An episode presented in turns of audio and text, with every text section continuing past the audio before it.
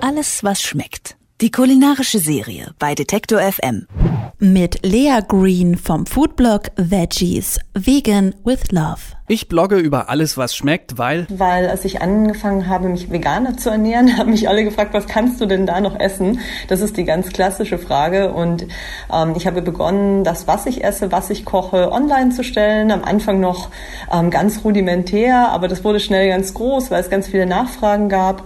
Und ähm, heute blogge ich alles rund um die vegane Küche, ums vegane Kochen, weil es einfach Spaß macht, ähm, das zu teilen, um, um zu zeigen, wie vielfältig und wie lecker die vegane Küche ist. Das Besondere an meinem Blog ist, das Besondere an meinem Blog ist, denke ich, eine gewisse Ausführlichkeit. Ich habe ähm, von Anfang an war es mir total wichtig, dass die Menschen, die meinen Blog besuchen, das auch wirklich nachkochen können. Das war mir immer total wichtig. Es war immer im Zentrum. Es geht nicht darum, hier irgendwie eine Show zu machen und zu zeigen, guck mal, was ich Tolles kann, sondern es geht darum, gemeinsam mit anderen zu kochen. Und bei mir ist es so, dass auf meinem Blog die Rezepte auch in sich bebildert sind. Es gibt also nicht nur das Rezeptbild, es gibt immer auch Bilder von einzelnen Arbeitsschritten.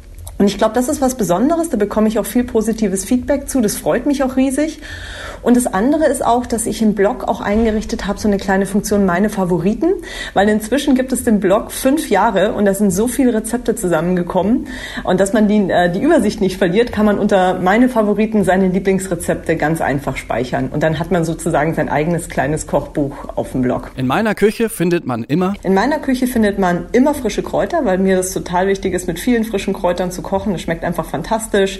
Je nachdem, ob ich jetzt was Asiatisches koche, dann benutze ich natürlich gerne Koriander und Thai-Basilikum zum Beispiel.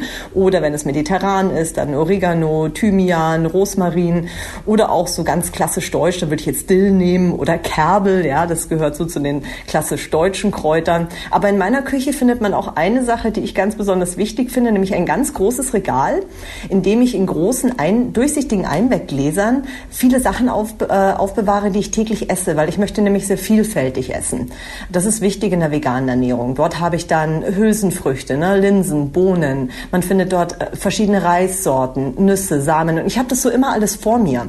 Und deshalb ähm, regt es sehr an, ähm, zum Kochen. Dann sagt, Mensch, heute mache ich mal was mit braunem Reis oder heute benutze ich mal Quinoa.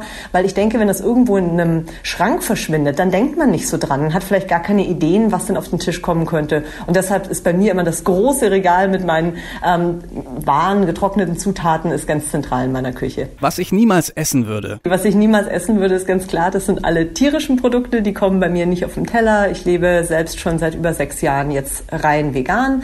Das heißt, ähm, keine Milchprodukte, aber auch keine Eier, natürlich kein Fleisch, kein Fisch, kein Honig, alles was dazugehört. Aber das ist ja genau der Grund, warum ich diesen Blog gestartet habe, um zu zeigen, dass es eben kein Verzicht, weil so hört es sich erstmal vielleicht für jemand, der Mischkostküche, eine Mischkostküche ist, erstmal an, sondern es ist eine andere Art zu kochen. Es ist eine andere Art von Kochkultur, die ähm, immer über den Tellerrand rausguckt und sagt, okay, was gibt es noch? Man nimmt, ähm, man holt sich viel Inspirationen auch in anderen Ländern und schaut, was wird dort an Gemüseküche ähm, gekocht.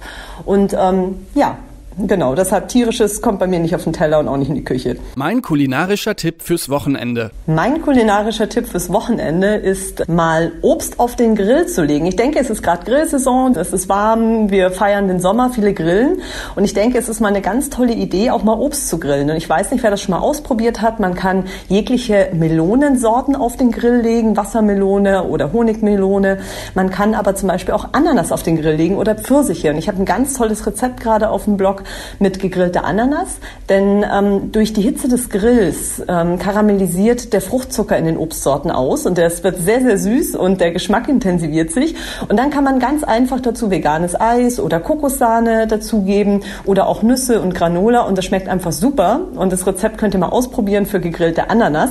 Und ganz faule, die sagen, ich will aber überhaupt nichts zubereiten, die können einfach mal eine geschlossene Banane oder mehrere geschlossene reife Bananen auf den Grill legen. Und zwar so lange, bis sie rabenschwarz sind, dann schneidet man sie einfach auf und innen das ganze Fruchtfleisch karamellisiert. Bananen sind ja besonders süß ähm, und wenn man das aufschneidet, vielleicht ein bisschen Schokosoße drauf. Es ist ein Traum. Also mein Tipp ist, legt mal Obst auf den Grill. Ihr werdet echt staunen, was man da Leckeres machen kann.